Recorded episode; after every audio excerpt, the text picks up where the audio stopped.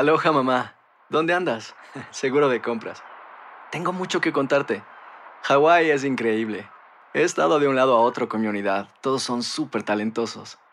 Ya reparamos otro helicóptero Blackhawk y oficialmente formamos nuestro equipo de fútbol. Para la próxima te cuento cómo voy con el surf y me cuentas qué te pareció el podcast que te compartí, ¿ok? Te quiero mucho. Be All You Can Be, visitando goarmy.com diagonal español. Hacer tequila, Don Julio, es como escribir una carta de amor a México. Beber tequila, Don Julio, es como declarar ese amor al mundo entero. Don Julio es el tequila de lujo original, hecho con la misma pasión que recorre las raíces de nuestro país. Porque si no es por amor, ¿para qué? Consume responsablemente. Don Julio Tequila, 40% alcohol por volumen, 2020. Importado por Diageo Americas, New York, New York. When something happens to your car, you might say,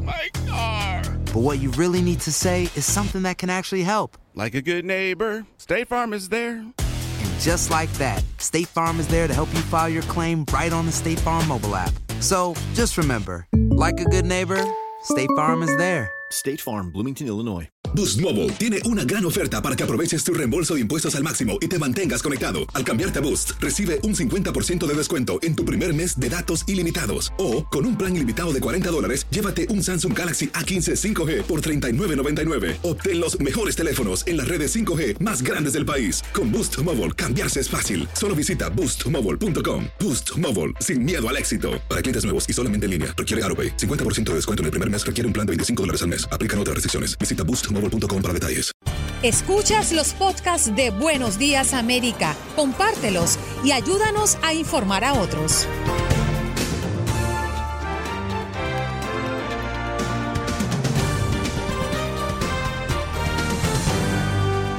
Es viernes y hoy en Buenos Días América te presentamos toda la actualidad de lo que sucede en la Casa Blanca con Janet Rodríguez. Además de tenemos una sorpresa a todos los aficionados de los Yankees porque tuvimos a Ricky Ricardo, el encargado de las narraciones de los partidos de esta escuadra, en Guado 1280. También hablamos sobre la iniciativa de Illinois Unidos con Jorge Mujica, quien pertenece a esta organización. Además, en otros temas, hablamos sobre la familia Zero, un fenómeno creado por esta pandemia. El doctor Iñaki Piñuel nos tiene todos los detalles de en qué consiste esto.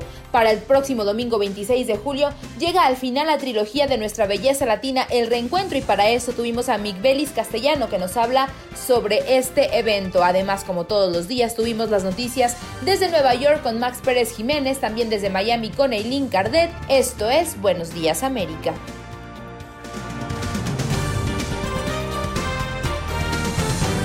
Las 6 y 7 minutos de la mañana en la costa este de los Estados Unidos. Continuamos con Buenos Días América. Hoy, 24 de julio del año 2020. Un año difícil que seguramente quedará marcado para la historia por todo lo que hemos tenido que vivir, por todo lo que hemos tenido que enfrentar, pero sobre todo, ¿sabe por qué, Alex? Porque guardo la, esper la esperanza de que el año 2020 sea recordado por el año en que la humanidad logró reponerse a un gran golpe. Sí, definitivamente. Y estos son los tipos de años que nos marcan, ¿no? El tipo de situaciones que nos marcan siempre. Eh, vamos a, estamos aprendiendo mucho, estamos haciendo muchos cambios, estamos eh, reacomodando nuestros, nuestras vidas, estamos dándole valor a lo que en algún momento nunca a lo mejor le dimos valor porque pues era cosa de inercia, ¿no? Nos levantamos y hacíamos diferentes cosas, eh, hoy nos levantamos y tenemos que ajustarnos a una nueva realidad y esta nueva realidad nos obliga a hacer cambios, pero cambios que pueden ser muchas veces positivos, pero cambios también que pueden ser, como decimos nosotros, malas mañas, ¿no? Malos cambios. Así es. Pero así como el 2020 es un año que va a marcar seguramente la historia, déjeme contarle que un 24 de julio, hace 237 años, nació una persona, Alex, que cambió también la historia, que hace parte hoy de los principales libros eh, de estudio en todo América y especialmente en Latinoamérica, donde fue muy importante. ¿Sabe de quién le estoy hablando? Me parece que habla de un libertador, una persona que luchó y una persona que hoy por hoy eh, la escuchamos eh, seguido por parte de líderes baratos que quieren tratar de poner ese nombre en el aire cuando no están haciendo realmente acciones correctas. Me parece que, usted está hablando de la misma persona, ¿no? Usted está en todo lo cierto. Hace 237 años nació Simón José Antonio de la Santísima Trinidad Bolívar y Palacios, Ponte, Andrade y Blanco. Nació, más conocido como Simón Bolívar, en Caracas, un 24 de julio de 1783 y como usted lo dice, fue conocido como el Libertador, un hombre que fue decisivo en concretar la independencia de los países que hoy se conocen como Bolivia, Colombia, Ecuador, Panamá, Perú y Venezuela, y que en su momento eh, él intentó consolidar como eh, la Gran Colombia, que fuera una, una gran nación. Simón Bolívar, el libertador, también conocido como el hombre de las dificultades, por una carta que él envió en 1825 a su compañero de lucha Francisco de Paula Santander, porque él consideraba que sacar adelante sus planes, llevarlos adelante, eh, fue tan difícil muchas veces, se, se le complicaron tantas veces, que él asimismo se autodenominó como el hombre de las dificultades. Personas que hacen historia, Alex Vanegas personas que hacen historia, como también, eh, si yo le menciono Irama Bingham, eh, usted también me imagino que sabe a qué me refiero, ¿no? Porque un día como hoy, pero en 1911, Irán Bingham, Irán Bingham hace historia. ¿Sabe por qué? Cuénteme. Ahí sí me está, me, está, me está encontrando fuera de base, pero cuénteme. Descubre las ruinas de Machu Picchu la ciudad sagrada de los incas. Oiga, ¿sabe que ese es uno de los lugares que sueño con conocer? Yo también. En alguna, en alguna oportunidad yo estaba en Lima tras haber estado más de dos semanas en el, en el terremoto. Esto fue en el año 2007 tras haber estado más de dos semanas en el terremoto de Pisco en Perú. Eh, trabajaba en aquel entonces como corresponsal de, de Noticias Univisión, pero en Colombia. Y desde Lima era muy fácil irse a Machu Picchu. Y no quise ir porque dije, allá tengo que ir con mi esposa. Y sigo guardando la esperanza de que allá tengo que ir con mi esposa. Le cuento algo, este año, para el mes de agosto, eh, yo repito, eh, eh, siempre digo, y, ayer lo, toqué también ese tema, me encanta viajar y, a la señora Vanegas también le gusta mucho viajar. Y este año, para el mes de agosto, teníamos planeado ir a Machu Picchu. Y teníamos planeado ir a Machu Picchu, eh, por lo menos pasar eh, una semana. Aunque me han dicho que cuando uno va a Machu Picchu una semana no es suficiente, porque hay mucho que conocer, hay, hay demasiado que, que, que hacer y que una semana el tiempo pues se le va volando. Pero la idea era ir a conocer y hacer un tour espectacular. Ya teníamos todo planeado, pero bueno, uno pone y Dios dispone y todavía seguimos esperando que eh, poder viajar y poder que esto volvamos a una nueva normalidad para pues por lo menos eh, realizar ese sueño de conocer Machu Picchu.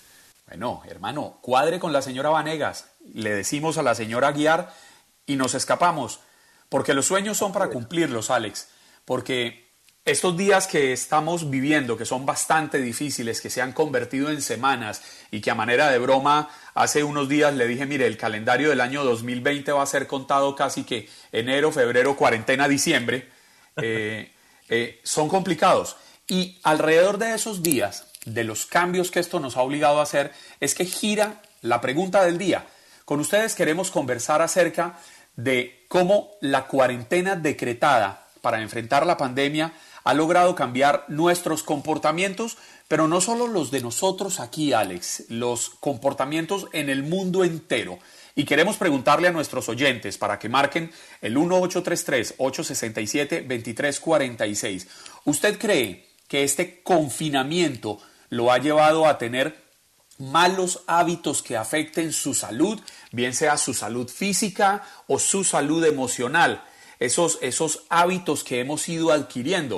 Quizás Alex porque dejamos de dormirnos temprano y ahora nos dormimos muy tarde y asimismo nos levantamos muy tarde y no madrugamos. Quizás cambiamos eh, la forma de, de, alimentarnos o quizás el hecho de, de estar encerrados tanto tiempo con nuestras esposas, con nuestros hijos, con nuestros padres, con nuestros hermanos, los hijos con los abuelos, los hijos con los tíos, entre primos, nos ha llevado a perder la tolerancia, nos ha llevado a, no entendernos o nos ha, llevado, nos ha llevado quizás a descubrir nuevas facetas que no conocíamos. Muchas cosas que pueden haber pasado en nuestras vidas, Alex, y que queremos conocer de ustedes, de nuestros oyentes, porque como lo hemos dicho tantas veces, esto, Buenos Días América, es una gran familia. Eh, somos todos cercanos y tenemos que conocernos y tenemos que entendernos. También queremos saber qué han descubierto a lo largo de este programa en, estas semanas, meses que llevamos encerrados. Sus opiniones, eh, los micrófonos están abiertos en el 1833-867-2346. Y tenemos eh, eh, la, primera llamada, la, la, la, primera llamada, Alex, suenan eh, los teléfonos. E increíble, increíblemente es desde muy lejos, es de, desde California, donde todavía no amanece a las 6 y 15 de la mañana. Jairo, buenos días América. 3 y 15. Buenos días Juan Carlos. Aquí celebrando el nacimiento del el primer presidente que tuvo la Gran Colombia y que murió arropado con su bandera tricolor, nada de estrellas, nada de nada. Lamentablemente, eh, un par de inútiles lo, están usando como, eh, para consolidar su dictadura, pero gracias a Dios que no se les va a dar. Yo aquí en este confinamiento, afortunadamente, no me ha afectado en el trabajo. Este, estoy, estoy solo escuchando todo tu programa, las tres horas de tu programa, la estoy disfrutando como tú no tienes idea.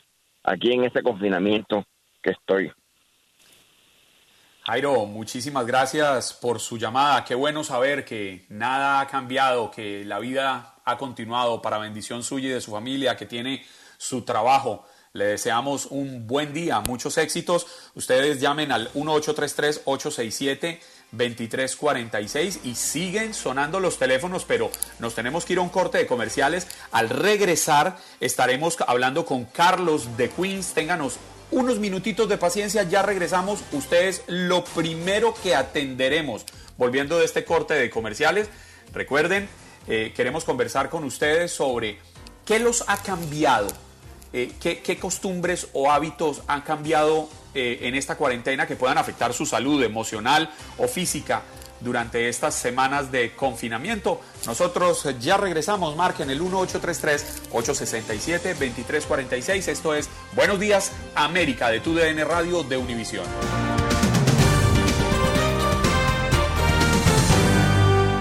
Desde Nueva York, desde la Gran Manzana, a nuestro gran Max Pérez Jiménez. Buenos días América.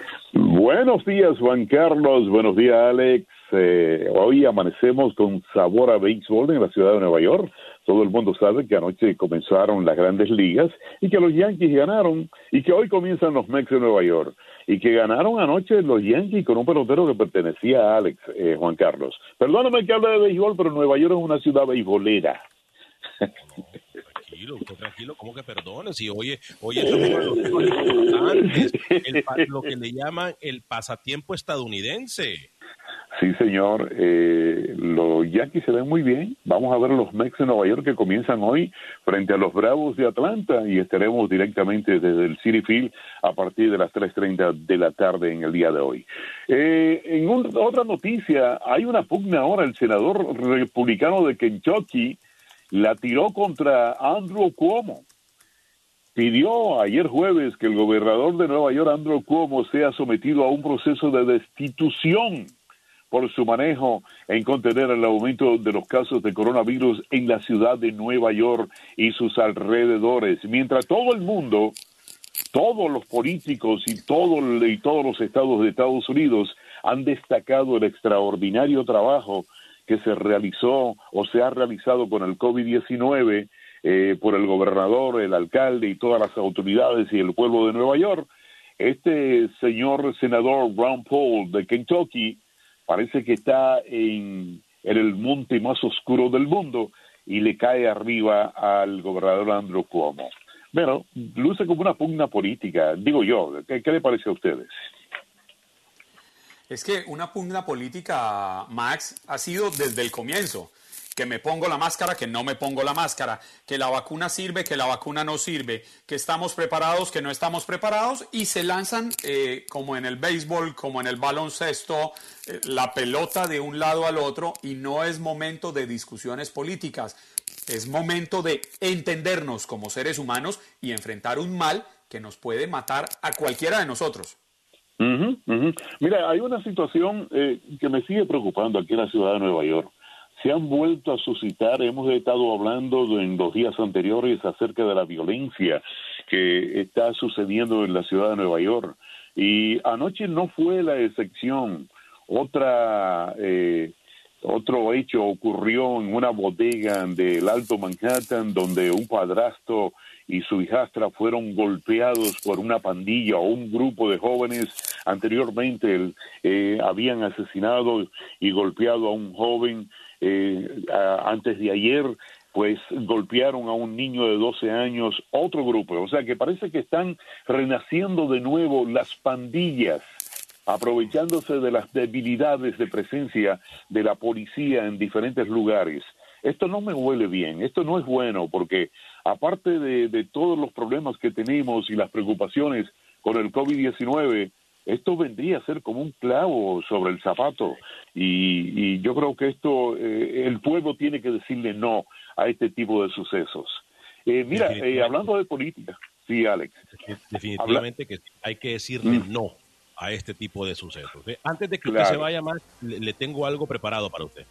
Viene, viene, viene, viene antes de que me vaya.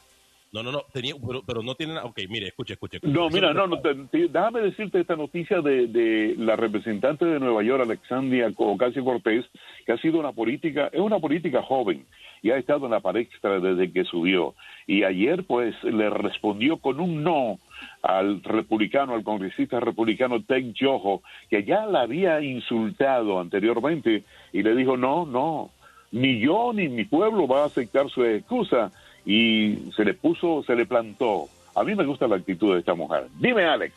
Se le plantó y le dijo, no porque seas padre o, eh, o hombre, tiene, eh, vas a ser alguien que respete porque he respetado a las mujeres. Escuchemos, escuchemos. Llegó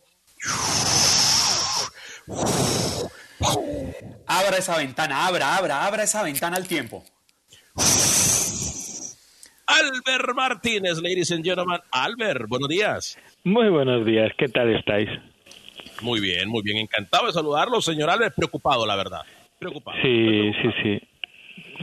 Sí, sí, tenemos por delante un fin de semana complicado. Un fin de semana complicado. Agitado. Exacto, exacto. Meteorológicamente hablando, tenemos la tormenta tropical Hanna en el Golfo de México, Gonzalo camino de las islas de Barlovento, las Antillas, Douglas un potente huracán camino de Hawái y una nueva onda tropical que se acaba de descolgar del continente africano. Así que eh, ya, ya está, se ha despertado el Atlántico, el trópico y ya no podemos bajar la guardia ahora. Y todo esto, perdón, en, Ale, en- en el 2020 no podíamos esperar menos que se unieran todas las tormentas al mismo tiempo. Sí, no, y de hecho es- eh, tenemos que pensar que vamos camino de agosto y, septiembre, que ya son meses activos. De hecho, septiembre es el pico de la temporada de huracanes, eh, estadísticamente hablando, y octubre, eh, bueno, agosto, septiembre, octubre son los tres meses, de hecho, más fuertes. Ah, y es normal, y es normal que ahora tengamos toda esta actividad. Albert, ¿y cómo nos van a afectar todos estos movimientos aquí en Estados Unidos? Pues mira, la tormenta tropical Hanna, que se acaba de formar en las aguas del Golfo de México, va camino de Corpus Christi. Eh, ¿Y eso qué significa? Que vamos a tener mucha lluvia en la costa de Texas, especialmente donde llegue los acumulados podrían superar las 8 pulgadas, pero hay una cosa importante.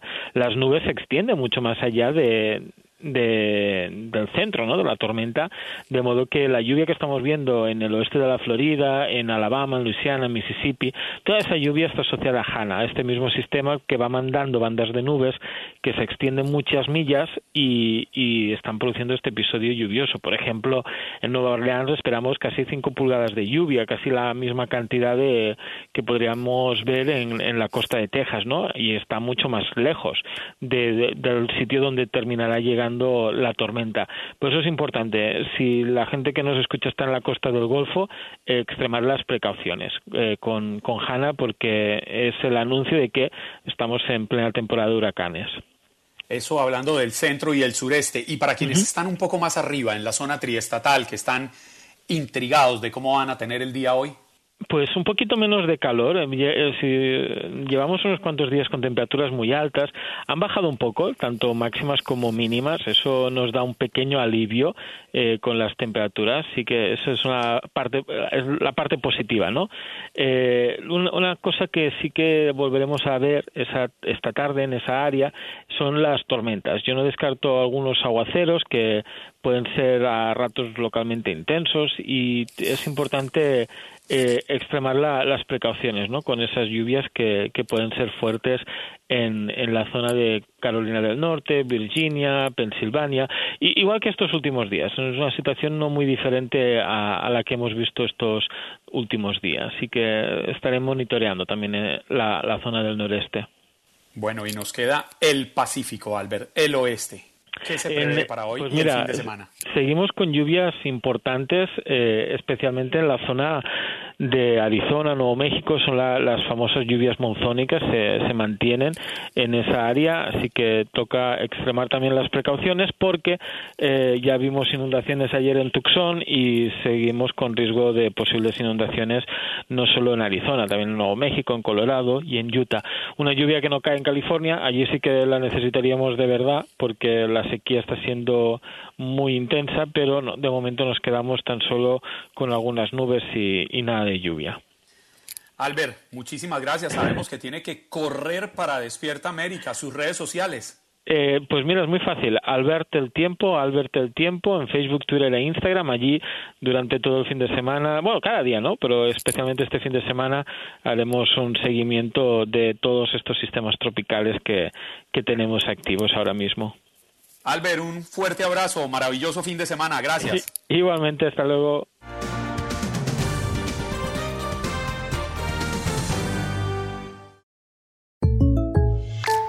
When you buy a new house, you might say, Shut the front door! Winning! No, seriously, shut the front door. We own this house now. But you actually need to say, Like a good neighbor, State Farm is there.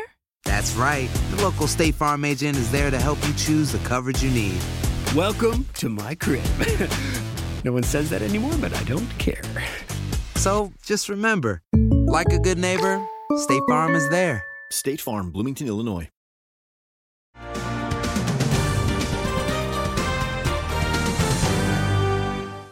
Como diría usted en los deportes, el que sabe cómo le entra el aire al balón. Sí, exactamente. Y es que, imagínese que más de 300 mil inmigrantes que podrían haber conseguido su ciudadanía estadounidense y votar en estas próximas elecciones de noviembre, pues lamentablemente se quedarán sin hacerlo debido a una serie de retrasos que vienen del Servicio de Ciudadanía e Inmigración, UCIS por sus siglas en inglés. Para conversar un poco de esto, hemos invitado a Jorge Cancino, él es el editor senior de eh, Univisión Digital en temas de inmigración. Estimado Jorge, buenos días América y una vez más, gracias por estar aquí con nosotros. Juan Carlos, buenos días, no, y gracias por la invitación, ¿no? Jorge, este tema de la no nacionalización de más de 300 mil personas, que es un número bastante grande, se lo podemos adjudicar exclusivamente a la pandemia, a la crisis desatada por esta cuarentena o hay otras razones? No, esto viene, hace rato ya. Desde que el presidente Trump llegó a la Casa Blanca, hemos notado que se ha producido un, un atraso o un retraso en el procesamiento de solicitudes N400 que corresponde a, a, las personas que buscan o se, quieren ser ciudadanos de Estados Unidos. A ver, para, para ponerlo en contexto, en el último año del gobierno de Barack Obama, el proceso llegó a demorar entre cuatro a seis meses. Para la elección del 2016, aquellas personas que estaban en el mes de marzo, el mes de abril de ese año y querían ser ciudadanos de Estados Unidos porque, porque la ley se los permitía, ellos lograron votar en las elecciones de ese año. Inmediatamente después el proceso comenzó a complicarse. Eh, de esos cuatro a seis meses brincó a seis, siete, ocho, diez meses. Paulatinamente esto comenzó a aumentar. Y el entonces fiscal general Jeff Sessions, eh, en el año 2017-2018, eh, aprobó una medida en la cual puso en duda eh, muchas eh, ciudadanías estadounidenses y abrió un proceso de investigación afectando aproximadamente a unas 350 mil ciudadanías. Basado en esto, en, en, esa orden que dio el entonces fiscal Sessions, más una serie de medidas restrictivas impuestas por el gobierno para afectar a la, este tipo de trámites con mayores regulaciones, entonces los aumentos que comenzaron a, a, a ser efectivos en 6, 8, 10, 12, 14, 18 meses. Y el último reporte que sacamos el año pasado ya hablaba en algunas ciudades de atraso de hasta 24 meses. Sí. Jorge, se calcula que un promedio de 63 mil personas se pueden naturalizar mes a mes en Estados Unidos, pero en esta pandemia alcanzamos a llegar a cero. ¿Durante cuánto sí. tiempo ha estado paralizada esta situación? Ahora, eh, al mes de marzo, a comienzos de marzo, los atrasos ya eran muy fuertes. Incluso si una persona eh, entre febrero y marzo había sometido su solicitud para convertirse en ciudadano, esa persona no iba a votar en esta elección. Eso ya era un hecho. Incluso personas que a mediados del año pasado estaban ya esperando a convertirse en ciudadanos, ya la tendencia indicaba que no iban a convertirse en ciudadanos porque los tiempos no cuadraban pero el 18 de marzo el país entra en una situación de, de, emergencia médica por el tema de la pandemia y a partir de entonces el servicio de inmigración frena, paraliza por la pandemia eh, las entrevistas para convertirse en ciudadanos y no solo ciudadanos, sino cualquier otro trámite que hubiera un contacto cara a cara. Desde el 18 de marzo esto está paralizado, también las juramentaciones, por lo tanto, si ya antes de la pandemia habían atrasos gigantescos, después de la pandemia eso simplemente se detuvo. Hasta ahora recién se están reactivando, pero no va a dar tiempo a, la, a miles de personas, como tú indicabas, como 300 mil, para que se conviertan en ciudadanos de Estados Unidos y voten en la elección de noviembre. Una situación que es bastante preocupante, sobre todo sí. si entendemos que esto genera unas, unas reacciones en cadena, porque eh, UCIS depende de lo que la gente paga para estos procesos, ¿no es así? Claro, la, de hecho ya traía problemas financieros de antes, porque muchas personas que normalmente, de acuerdo a las proyecciones, hacían un trámite, por ejemplo, de la residencia de un, de un, de un familiar u otro tipo de beneficio migratorio, comenzaron a dejar de hacerlo a partir del 24 de febrero cuando entró en vigor la nueva regla de carga pública.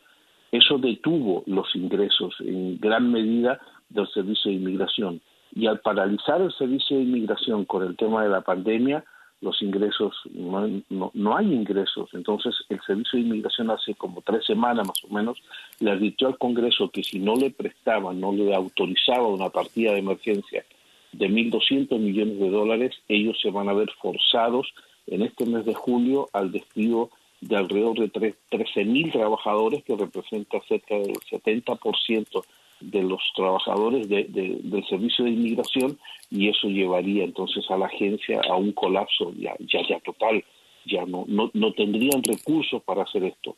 A pesar de que el 1 de octubre entra en vigor el presupuesto del año fiscal 2021, los expertos estiman que no va a ser suficiente ese dinero porque al estar paralizados los, los trabajos, no haber tantas solicitudes, simplemente los fondos se van a acabar rapidísimo, los que corresponde al año próximo.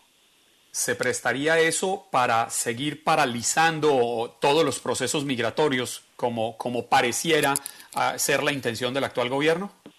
Hay, hay una tendencia que todo indica de que es una...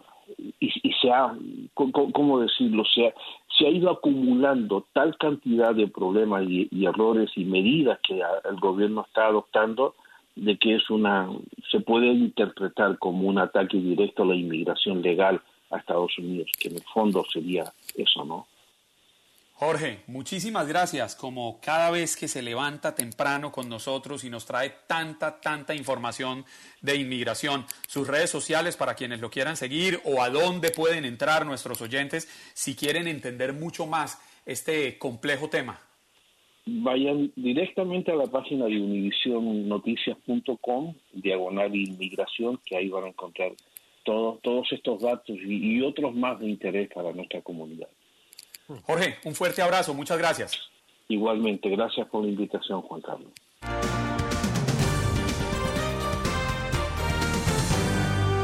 y cinco minutos de la mañana, nos vamos directamente. Buenos días, América se desplaza hacia Washington porque allá está Janet Rodríguez, corresponsal de Noticias Univisión en la Casa Blanca, con toda la información de lo que está pasando, que está bastante movidas las noticias. Janet, buenos días, América. Buenos días a ustedes, ¿cómo están este viernes? Hola Janet, buenos días. Encantado de saludarla. Cuéntenme, ¿por dónde empezamos? Cancelado el evento en Jacksonville, Florida, después de que se iba a realizar en Charlottesville, en Carolina del Norte, el gobernador del estado hizo una serie de exigencias, esto no le gustó al presidente Donald Trump, decidieron moverlo a Jacksonville, pero la realidad es abrumadora. Los contagios están disparados y especialmente en la Florida, donde ya somos un epicentro de esta enfermedad en Estados Unidos. ¿Qué tan duro puede haber sido para el gobierno, para el presidente Donald Trump especialmente, tener que modificar todo lo que tenía planeado? Para él personalmente ha sido devastador. Llevábamos meses eh, con un presidente que quería a toda costa tener esta celebración, es la celebración de su de la nominación a la reelección. Él quería que todo el que quisiera pudiera ir, pero se ha dado cuenta de que la realidad es muy diferente. Ayer vimos, la verdad, un mandatario que ya se está, está teniendo conciencia de la situación, se paró, dijo que por cuestiones de seguridad, de que este no era el momento, que él temía por la salud de las miles de personas, porque se esperaban hasta siete mil personas allí en Jacksonville eh, para celebrar esta nominación. Entonces, que él temía por la salud de estas personas, muchas de las cuales podrían ser personas de la tercera edad, personas mayores, y que, y que nada, y que este no era el momento. Entonces, la verdad es que tuvo un momento muy presidencial, algunos críticos dirían que llegó un poco tarde, que esto se veía venir. Ya desde hace meses los demócratas habían tomado acción para que su convención fuera de una manera híbrida entre eh, virtual y algunos eventos en Milwaukee y ahora esto es lo que habrá también en la convención republicana. No es que se cancela la convención, algunos eventos sí se van a llevar a cabo en Charlotte como originalmente estaba planeado, pero lo que no sabemos, lo que quedó mm, incierto es dónde el presidente físicamente va a estar el día que tenga que aceptar la nominación y dar el discurso que sería el jueves 27 de agosto. Esto queda pendiente. Él nos dijo que en los próximos días habrá un plan. Nosotros, yo como periodista ya estaba lista para ir a Jacksonville. Iba a ser una gran noticia cómo eh, se desarrollaba una, una convención en medio de una pandemia, pero ahora, bueno, todo cambia y vamos a ver eh, cómo, cómo se lleva a cabo esta, esta convención. Yo creo que va a ser muy igual parecida a la demócrata eh, y, en Carolina del Norte no le van a permitir grandes multitudes para celebrar eh, la convención. ¿Qué tan cierto y qué tan, vamos a ponerlo en términos coloquiales para entendernos todos, qué tan original puede ser el cambio que se comente en la Casa Blanca? ¿Qué tan original puede ser el cambio del presidente Trump al no creer primero, al rehusarse a usar máscaras, al decir que las escuelas tendrían que abrir a tiempo, al decir de su campaña política y ahora todo completamente cancelado. ¿Qué tan original puede ser el sentimiento o podría ser provocado por un movimiento político para las próximas elecciones?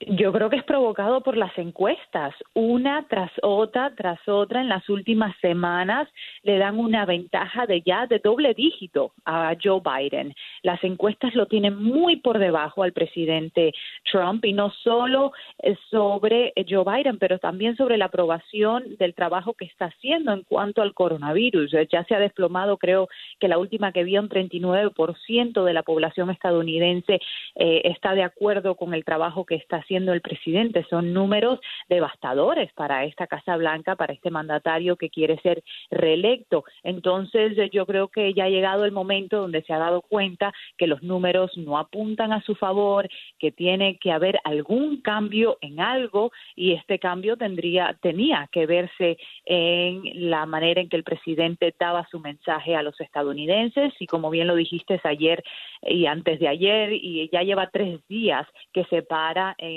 el atril de, de la conferencia del Salón de Prensa de la Casa Blanca a dar mensajes eh, que tenía que haber estado dando desde hace un mes, que la situación va a empeorar antes de que mejore, de que si estamos en un punto crítico, de que hay que tener mucho cuidado, de que los jóvenes tienen que tomar más acción y protegerse y no ir a los bares y demás.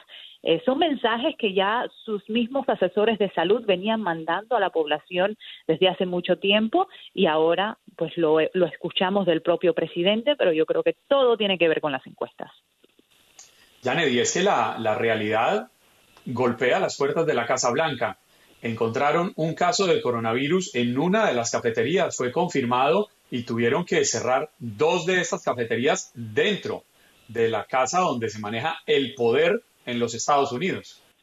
Sí, no es la primera vez. Desde que empezó la pandemia hemos tenido caso tras caso en la Casa Blanca. Algunos, eh, entre, nuestros mismos periodistas que vamos a la Casa Blanca han habido casos. Dentro del mismo, eh, los funcionarios de gobiernos que ahí están. Han habido personas que han tenido contacto directo con el presidente y con el vicepresidente que han salido positivos al COVID. Entonces, en la Casa Blanca no han estado exentos de, eh, del coronavirus, pero aún así llevábamos meses con un mensaje del presidente que no eh, se adaptaba a la realidad hasta ahora que lo hemos visto ya un poco más eh, capaz de decir y de expresar la situación que está por la que está atravesando el país que es muy muy grave.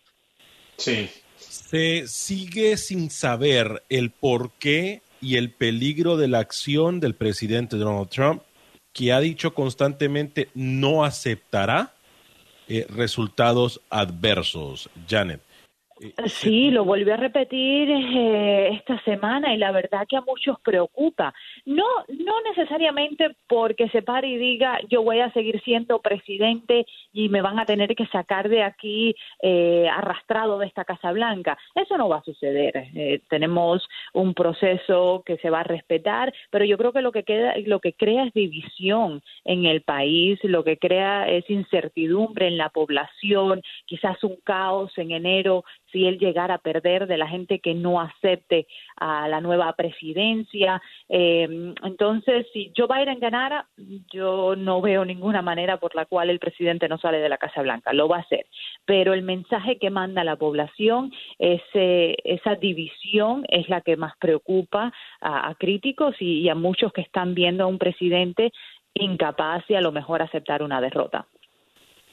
Janet, muchísimas gracias por estar aquí con nosotros y sígase cuidando junto con su esposo. Bendiciones a Leo. Gracias. Hoy una pregunta atípica, no política. ¿Cómo? No, se la, se la tenemos. A ver, ¿cuál es?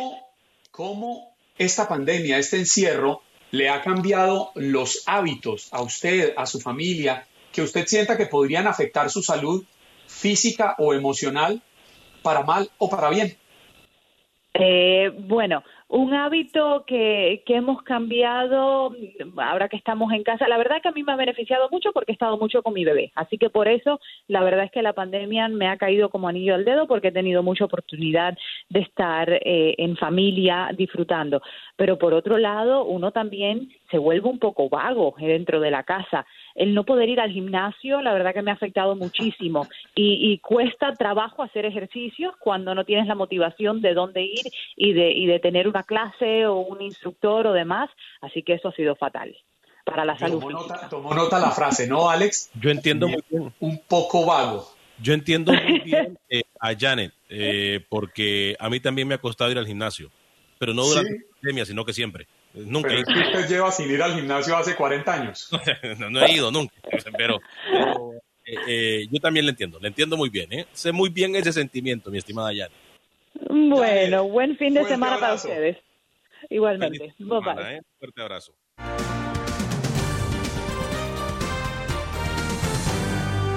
Les tenemos una sorpresa. ¿A quién?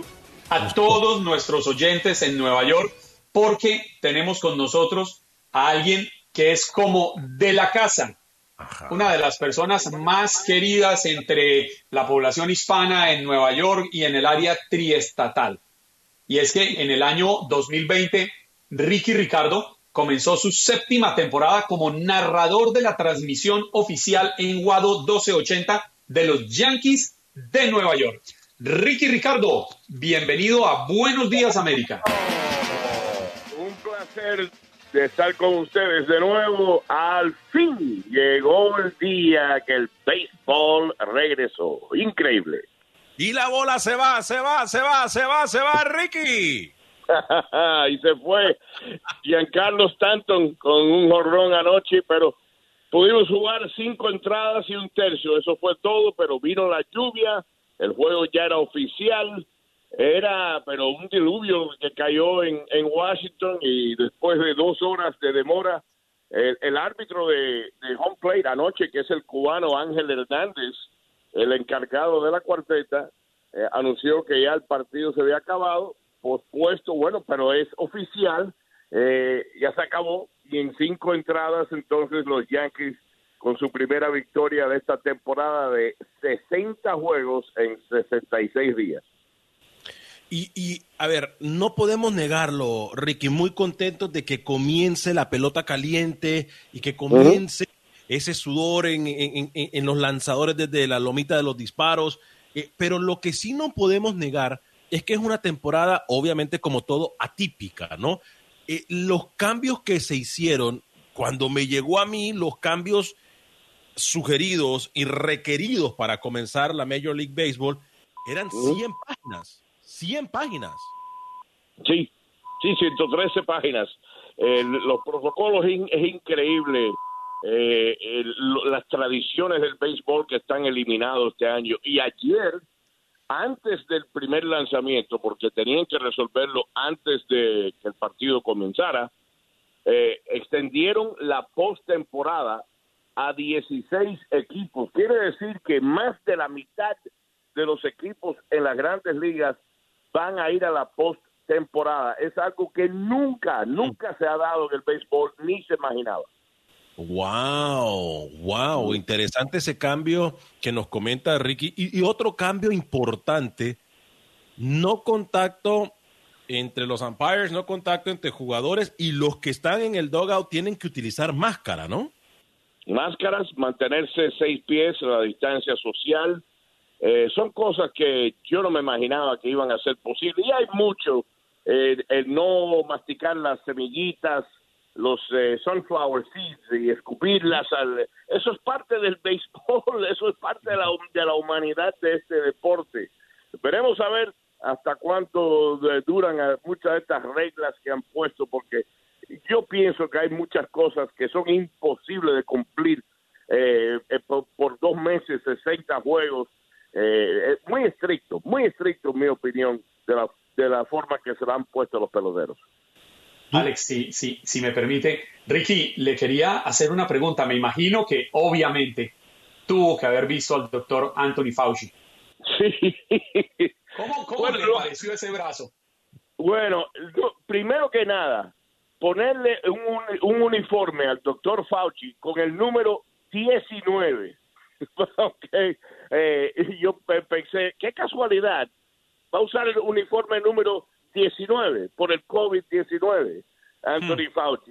Y, y el lanzamiento ceremonial que no caminó ni tres o cuatro pies. Y no fue directo. Yo no sé a Desviado. dónde él pensó que iba esa pelota, pero fue comiquísimo ver al doctor Fauci comenzar la temporada. Oye, Ricky, si a ti te hubiese tocado eh, comentar ese lanzamiento, ¿tú te imaginas? ¿Cómo lo hubieses hecho? A ver, llévanos a... eh, eh, hagamos que estamos en este momento... Háganos, háganos volar la imaginación. Bueno, el allá, Ricky. el Hagamos doctor que Anthony Fauci listo para, para comenzar la temporada, el experto número uno en lo que es el coronavirus, el COVID-19, y usando el uniforme número 19. Se prepara Fauci. Ve al receptor, levanta, ahí viene el brazo. Y el lanzamiento va tres pies a la izquierda, tres pies y ahí muere la pelota. Y el doctor Fauci falló otra vez. Inmediatamente después de ese lanzamiento, nos hubieses narrado cómo eh, eh, en el Dogar alguien agarró el teléfono y viene el próximo. Sí, calienta otro lanzador, por favor. Hace falta un relevista. Oiga, Ricky, siete temporadas ya con los Yankees.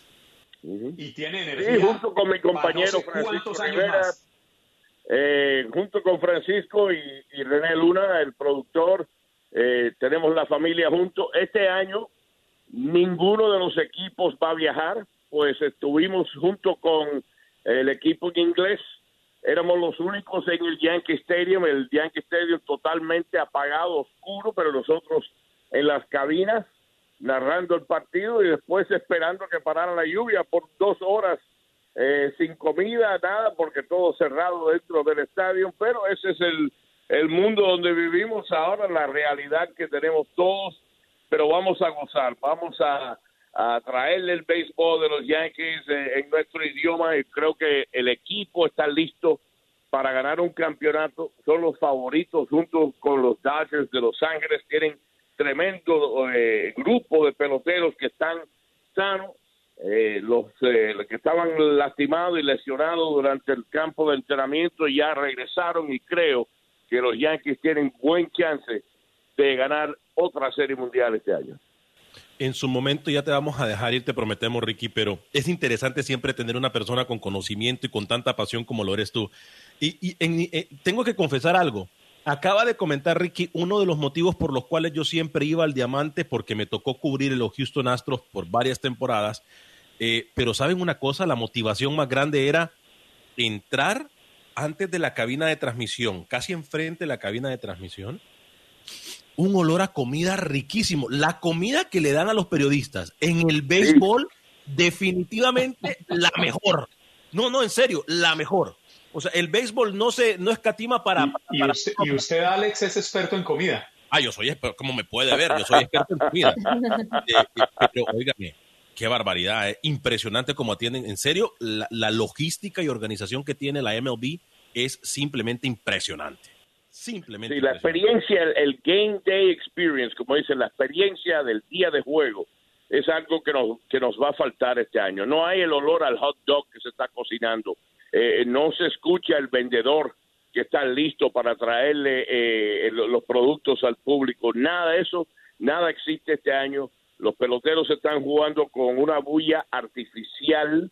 Eh, Es muy extraño, muy raro, pero es algo que le hace falta a un país que está todavía sufriendo de tantos meses dentro de la casa sin tener ningún tipo de deporte en vivo. El béisbol es parte de la tela, de la tela de este país y, y es bienvenido el regreso del béisbol para empezar a traer un poquito más de, de la vida normal, poco a poco, a estos gran Estados Unidos.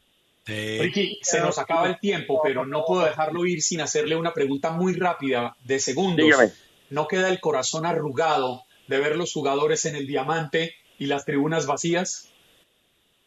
Sí, es bien, bien raro. Eh, anoche mismo el partido estaba en Washington, nosotros en el Bronx, y ver un estadio completamente vacío, ve- ver los peloteros que tienen, los peloteros tienen esta ventaja, te voy a decir. El béisbol es el único deporte de los grandes, de los cuatro grandes eh, eh, de este país, donde los peloteros están un poco acostumbrados a la situación, porque en las ligas menores, cuando iban subiendo en las ligas menores, hay muchos días donde los estadios están vacíos. En el fútbol americano, por ejemplo, si juegan fútbol colegial, el estadio 100 mil personas siempre es lleno. en el estadio profesional siempre es lleno. Pero en el béisbol, en lo que van subiendo por las ligas menores, juegan muchos juegos sin público. Por eso creo que el ajuste para los peloteros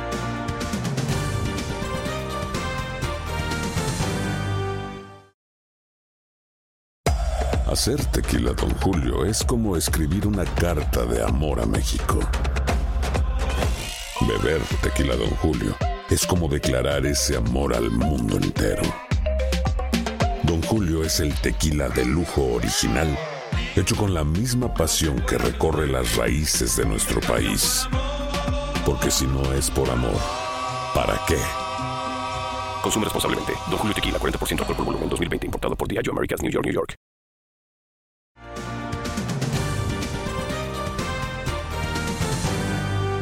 Mi estimado Juan Carlos, listo ya nuestro próximo invitado. Yo estaba esperándolos a ustedes, no quería cortarlos porque sé lo que les apasiona el tema, pero es que ya está con nosotros Jorge Mujica, él es organizador de campañas laborales de Arice Chicago. Y esta es una organización que está haciendo un llamado muy interesante, Alex y Andrea.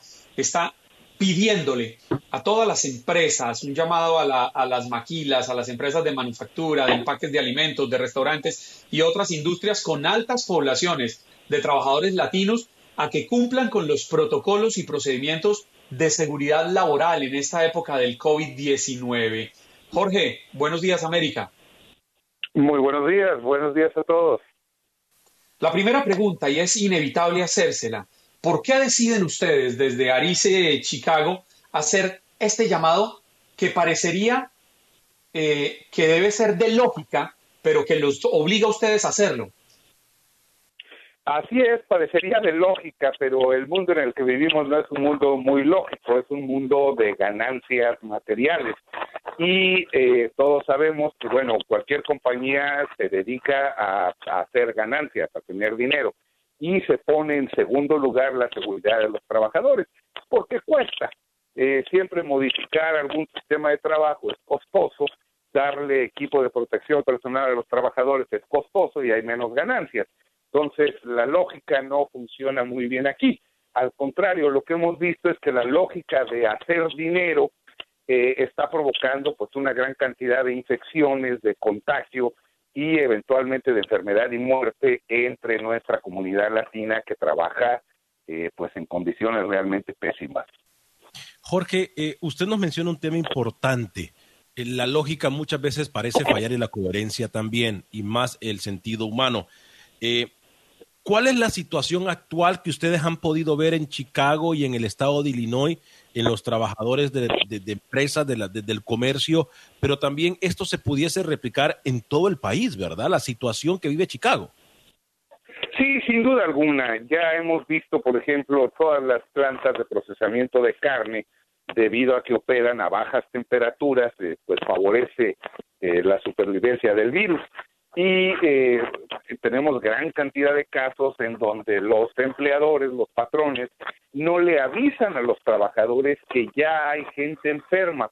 Los trabajadores mismos se dan cuenta porque alguien comienza a faltar al trabajo, eh, empiezan a hacer llamadas, textos y se dan cuenta de que, bueno, esta persona con la que yo trabajé de lunes a viernes resulta que ya estaba enferma y entonces a lo mejor yo ya también estoy enfermo y así sucesivamente. Parece un, un círculo vicioso y la queja constante de la gente es que ni siquiera se les informa, no los mandan a la casa, no los mandan a hacer la prueba, sino que para el patrón pues todo sigue funcionando excepto que ya faltó alguien al trabajo. Mm. Hmm. ¿Qué tal? Eh, buenos días. También le, quisiera preguntar cuáles son algunos de los cambios que pues Illinois Unidos cree que se deben realizar. Pues en primer lugar creemos que hay que los departamentos de salud tendrían que estar tomando los datos del lugar donde se trabaja cuando alguna persona resulta enferma o cuando alguna persona se va a hacer la prueba porque tenemos eh, las estadísticas de que los barrios de la comunidad latina, por ejemplo, aquí en la ciudad de Chicago, son los barrios con más alto índice de enfermedad. pero solamente se registra su dirección y no se registra en dónde se contagió. Y eso es un problema, porque entonces tratamos de resolver eh, el problema del contagio de la enfermedad en su casa, en su lugar de residencia, pero no le estamos poniendo atención a de dónde trajo el virus. Eh, toda la familia estaba encerrada en la casa, en la casa durante tres meses y de pronto toda la familia está enferma, pues no lo agarraron ni en la sala ni en la cocina, lo agarraron porque el señor seguía yendo a trabajar a otro barrio, a algún lugar alejado, a una zona industrial, y él fue el que trajo el virus. Pero ese dato no se registra ni al registrar los enfermos ni al hacerse las pruebas del coronavirus. Jorge, muchísimas gracias por acompañarnos aquí en Buenos Días América con estos consejos tan importantes y con este llamado a que protejan a nuestra comunidad latina en estos trabajos esenciales. Sí, pues muchas gracias a ustedes por abrir el espacio y el llamado a toda la comunidad a que todo el mundo, ahora sí que como decimos los mexicanos, se pongan las pilas y empiecen a reportar compañías donde hay enfermos, porque si nos quedamos calladitos, nos vamos a poner muy enfermitos. Un fuerte abrazo era Jorge Mujica desde Chicago, desde la organización Arice Chicago, hablándonos de cómo hay que ayudar a proteger a los trabajadores latinos esenciales en medio de esta pandemia.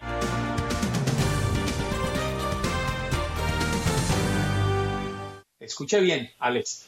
El doctor Iñaki Piñuel, doctor en psicología y pionero en la investigación sobre relaciones psicopáticas y acoso psicológico, y es que él está lanzando, eh, Alex, una advertencia sobre un nuevo comportamiento tóxico, dañino en las familias durante esta cuarentena, precisamente el tema del que hemos venido hablando las últimas eh, tres horas, y lamentablemente los niños son los más afectados. Doctor Iñaki Piñuel, buenos días América. Hola, buenos días. Nuestra primera pregunta, doctor, porque es que usted está utilizando un término que me llamó mucho la atención. Usted habla de la familia cero. ¿Qué es la familia cero? Denominamos familia cero las familias disfuncionales de las que los niños que proceden de ahí, de esas familias, finalmente después en la vida adulta desarrollan una alta vulnerabilidad a formas de maltrato que replican después en sus relaciones de pareja, en sus relaciones sociales, es decir, se han aclimatado a un tipo de familia tóxica, nociva, que después les parece normalizada y que después les lleva a ser víctimas eh, de otras formas de maltrato en la vida adulta que no identifican tempranamente, de las que no se defienden, a los que no ponen límites y que por tanto esos niños procedentes de las familias que denominamos cero son adultos altamente vulnerables a otras formas de maltrato, repitiendo así el ciclo de victimización que vivieron en sus familias cero en otras relaciones abusivas que no identifican desgraciadamente como tales porque se aclimataron, se acostumbraron, normalizaron un tipo de tratamiento tóxico que les ha dañado. Doctor, de acuerdo a lo que usted nos dice, que nos habla también, incluso en su, en su término muy, pero muy acertado, eh, entonces se acostumbran al maltrato. Eh, masoquismo sería la palabra correcta porque se acostumbran a vivir una vida que no es común. ¿Cuáles son otras de las secuelas específicamente de la familia cero? No, eh, no es el masoquismo. El masoquismo es el trastorno propio de alguien que disfruta eh, haciéndose maltratar. Estos niños perdidos, yo los denomino así, procedentes de estas familias altamente disfuncionales, progenitores que por diferentes razones, padres y madres, no estuvieron a la altura de la tarea educativa, a veces por adicciones, a veces por alcoholismo, a veces por enfermedades psicológicas que les volvieron emocionalmente indisponibles para la tarea educativa. Por diferentes razones, estos padres que hicieron daño a estos hijos hacen que estos niños la única comprensión que desarrollan es que algo hay en ellos equivocado, fallido, algo les hizo merecedor de este maltrato o de este no cuidado o de esta negligencia en el cuidado. Y esto es lo que después les lleva no a desear sufrir, no a gozar con el sufrimiento, esto es un error completo, esto es un enfoque completamente distorsionado de la cuestión.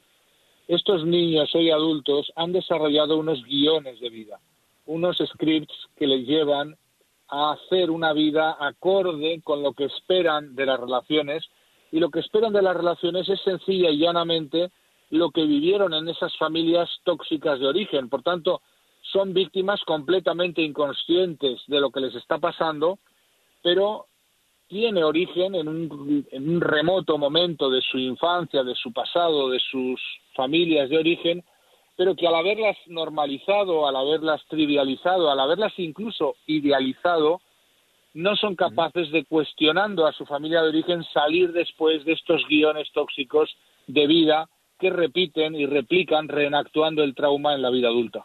Hmm. Doctor Piñuel, usted eh, ya se nos está acabando el tiempo, pero hay una pregunta que me parece importante y es que usted ha repetido un término y es replicar y repetir y cómo estos niños que hoy son las víctimas terminan siendo los agresores del mañana. ¿Cómo romper ese ciclo de violencia, esa espiral que pareciera ahogarnos y para que nuestras familias, para que nuestras familias, y me incluyo, aprendamos a ser felices para que no repitamos estos hechos? Bueno, cuestiono el hecho de que las antiguas víctimas se vuelvan siempre agresoras, no es cierto. Lo más propio, lo más habitual es que las antiguas víctimas de familias disfuncionales se convierten en nuevas víctimas en la vida adulta. Por tanto, lo que hace falta es primero rescatar a estos adultos que viven en el pasado, que viven desgraciadamente guiones tóxicos, para que saquen fuera esa sensación de merecimiento, de lo peor, de culpabilidad, y sean capaces de buscar relaciones sanas, de no aclimatarse al maltrato, de no aceptar eh, como parejas a personalidades abusivas, psicopáticas, narcisistas, que desgraciadamente son las que después fatean su vulnerabilidad. Este mensaje que hay que dar es que no hay nadie que por muy mala infancia haya tenido sea merecedor de seguir sufriendo de por vida el mismo guion, el mismo patrón tóxico. Y a veces esto requiere una psicoterapia cero, una ayuda profesional o especializada que es necesaria porque el niño perdido hoy adulto no identifica que lo que le ocurrió es algo mm, que no es normal, que no es aceptable, que hay que cuestionar e incluso a veces hay que, entre comillas, divorciar a estos adultos de sus familias de origen porque aunque son adultos siguen siendo maltratados por sus familias de origen que aprendieron a tratarles de un modo pésimo por el cual los revictimizan y los convierten en verdaderos chivos expiatorios. Este trabajo terapéutico está por hacer y esta divulgación, que yo les doy las gracias a Buenos Días América, todavía está por dar al mundo porque los niños perdidos hoy adultos se sienten culpables, se sienten merecedores, sienten mm. que hay algo equivocado dentro de ellos y es completamente falso. Hay que reivindicar su inocencia técnica. Doctor Iñaki Piñuel, doctor en psicología, muchísimas gracias por acompañarnos en Buenos Días América. Le deseamos un buen fin de semana y cuídese mucho. Muchas gracias. Un saludo para América.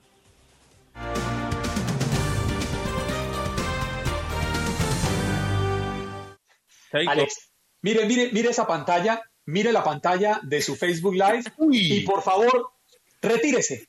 Déjenos a solas. Uy, hermano, pero esto no, esto está como la bella y las dos bestias.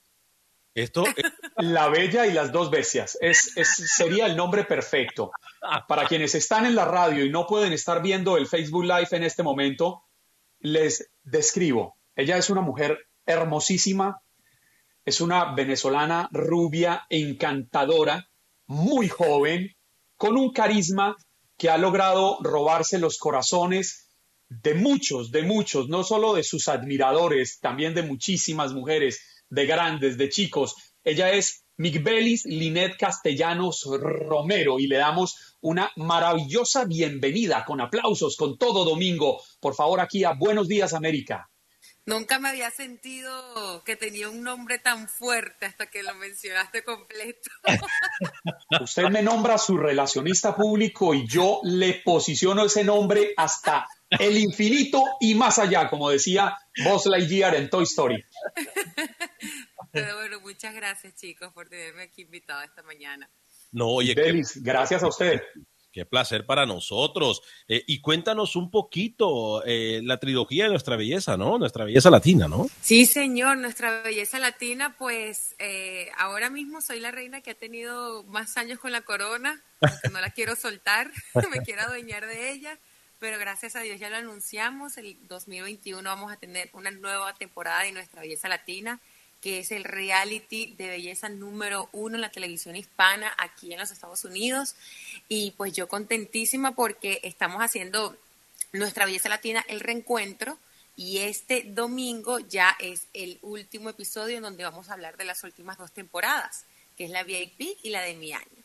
Entonces ahí nos sentamos como amigas y empezamos a echar los cuentos de las discusiones, de las peleas, de los conflictos, de las cosas buenas que también sucedieron, así que está bien interesante. Y es que hay muchas, hay, hay muchas diferencias, ¿alcanzan a discutir realmente entre ustedes? Sí, claro, es que es inevitable que no discutas con alguien que primero no tiene tu sangre, eh, para empezar por ahí, porque si ya uno discute con los hermanos de uno, imagínate vivir por casi tres meses con nueve mujeres que no son nada tuyo y que no las conoces, no comparten la misma educación, la misma cultura, en fin. Siempre pasan como algunas que otras discusiones por ahí, pero al final también es una competencia y uno cuando se mete al reality uno sabe lo que va. Y, tú mencionas muy bien la competencia, que si en el mundo de los medios de comunicación, y, y, y esto es, es, es durísimo cuando se compite para un título de ser bella, de que te reconozcan como bella. Tú has logrado incluso batir el récord. En todos estos años eres una de las mejores eh, eh, participantes de nuestra belleza latina. Eso no se dice fácil. Se dice fácil, pero no es fácil. Sí, bueno, también me llena de mucho orgullo eh, el hecho de que haya estado compitiendo en un concurso, sí, de belleza, pero que lo que resalta en realidad es el talento. Y eso es lo que conecta con la audiencia, con el público fanático del show, de nuestra belleza latina pero uno pasa por infinitos challenges, por retos, en donde uno tiene que destacar, bien sea desde el baile, la actuación o la conducción.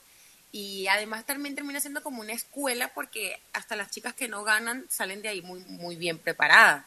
Pero bueno, yo también tengo un background de un montón de concursos de belleza que yo ya, después de nuestra belleza latina, yo dije, ya está bueno, ya.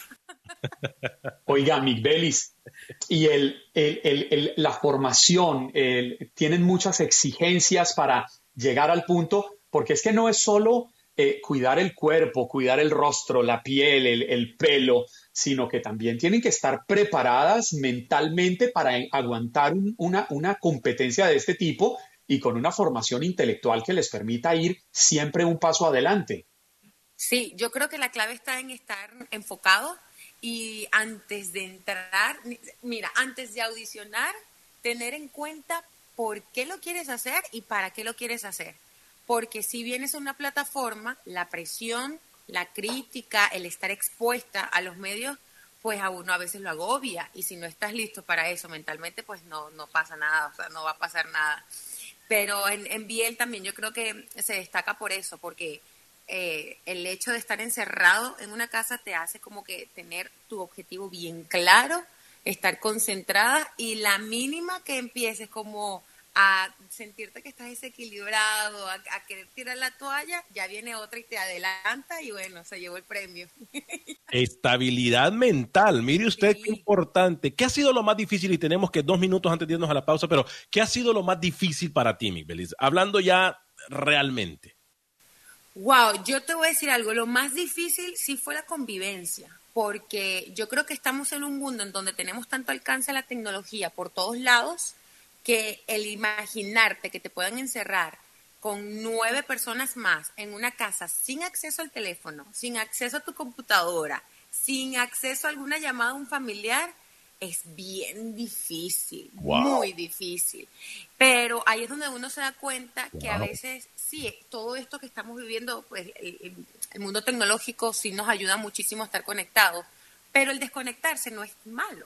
Desconectarse por algún tiempo tampoco es malo porque uno está más presente como en la vida en general y pues pensando también, reflexionando acerca de lo que uno ha hecho en la vida, de lo que quiere hacer, pero definitivamente el no haber tocado mi teléfono por casi tres meses, casi bueno, fue bien difícil. Yo me volvería loco.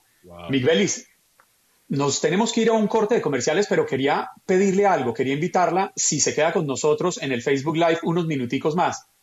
Sí, sí, claro, aquí estoy, aquí estoy. Porque es que eh, esta gente aquí está escribiendo impresionante. Francisco Arauz, bienvenida al programa, belleza, hermosa reina, Francis, Frank León, Gaspar Bucio, otra belleza venezolana, amo Venezuela. O sea, usted llegó y conmocionó. Ah. Y no le quiero decir cómo nos tiene a Alex Vanegas y a mí. Yo estoy, sudando. Yo estoy sudando. Yo estoy... Está, está sudando. No, yo, yo me siento frío, Alex. Yo me siento, yo me siento frío y obviamente pues todos aquí me entenderán. Nosotros tenemos que irnos a un corte de comerciales en la radio, pero a quienes están en el Facebook Live los invitamos a que permanezcan aquí junto a nuestra grandiosa invitada Migbelis Castellanos. Ya ustedes la conocen desde las pantallas en Univisión y ahora aquí en la pantalla del Facebook de Buenos Días América y en los micrófonos de su show matutino de costa a costa en los Estados Unidos. Ya regresamos, no se desconecten.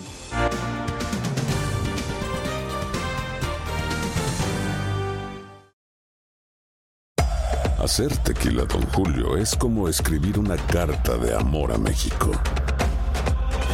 Beber tequila, Don Julio, es como declarar ese amor al mundo entero. Don Julio es el tequila de lujo original, hecho con la misma pasión que recorre las raíces de nuestro país. Porque si no es por amor, ¿para qué? Consume responsablemente. Don Julio Tequila, 40% alcohol por volumen, 2020. Importado por Diageo Americas, New York, New York.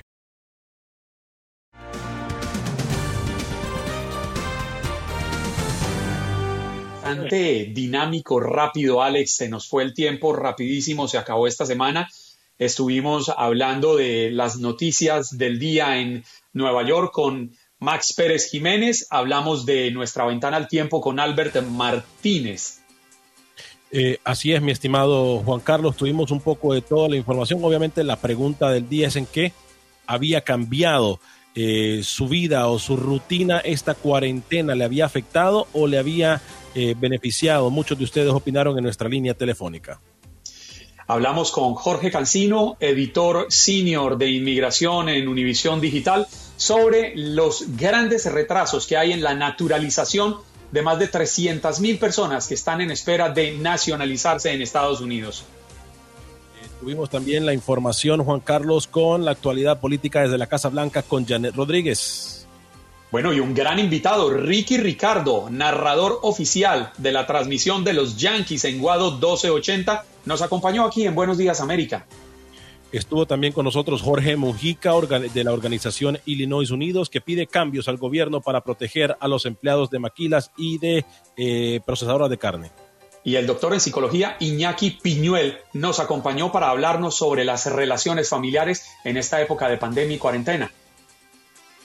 Por supuesto que tomamos muchos de sus llamadas y estuvo con nosotros para cerrar con broche de oro el día de hoy Miguelis Castellanos, hablándonos de nuestra belleza latina. ¡Wow! Impresionante. Y las llamadas de ustedes y los mensajes en el Facebook Live, activos como siempre. Alex, gracias, gracias, de todo corazón. Reciba un fuerte abrazo de mi parte. Eh, el agradecimiento de Andreina Gandica por haber estado acá realizando un trabajo magistral y comprométase con todas las personas que lo están oyendo a que vuelve por esta, su casa de Buenos Días América. Aquí estaremos cuando ustedes lo requieran, siempre listo y dispuesto para todos y cada uno de ustedes. De, de, de, de ustedes, obviamente, eh, hemos realizado un trabajo, repito, realizamos el trabajo con muchísima eh, responsabilidad porque sabemos lo que este programa significa a lo largo y ancho de los Estados Unidos, sabemos también lo que representa para muchos de nosotros eh, que estamos en este país y que no tenemos voz y por supuesto tratamos de hacerlo con muchísima responsabilidad. Cuando se comentó el proyecto o se me comentó el proyecto dije, wow, eh, qué gran responsabilidad, pero se tomó y, y, para mí fue un placer, la verdad, un honor haber compartido micrófono, Juan Carlos, con una persona tan profesional como usted y como Andreina Gandica y una persona también que respeto muchísimo a usted, Juan Carlos, y su trabajo y su trayectoria. Alex, buen fin de semana, cuídese mucho, proteja a su familia Y a todos ustedes que nos escucharon, que nos acompañaron a lo largo de esta semana, gracias por su sintonía, gracias por permitirnos ingresar a sus casas a través de los computadores, de las tabletas, de los celulares, de ese pequeño radio, de esa caja mágica que nos conecta cada mañana en este show. Buenos días América, su show matutino de TUDN Radio de Univisión. La cita el próximo lunes 27 de julio desde las 6 de la mañana aquí con la dueña la mera mera de este programa, Andreina Gandica, que vuelve repotenciada. Gracias a todos ustedes, Dios los bendiga, buen fin de semana y al igual que Alex Vanegas, protéjanse.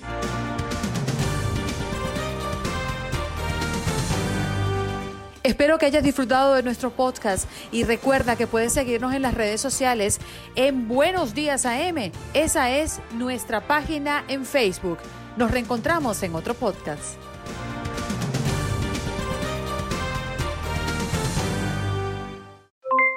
Aloha mamá, ¿dónde andas?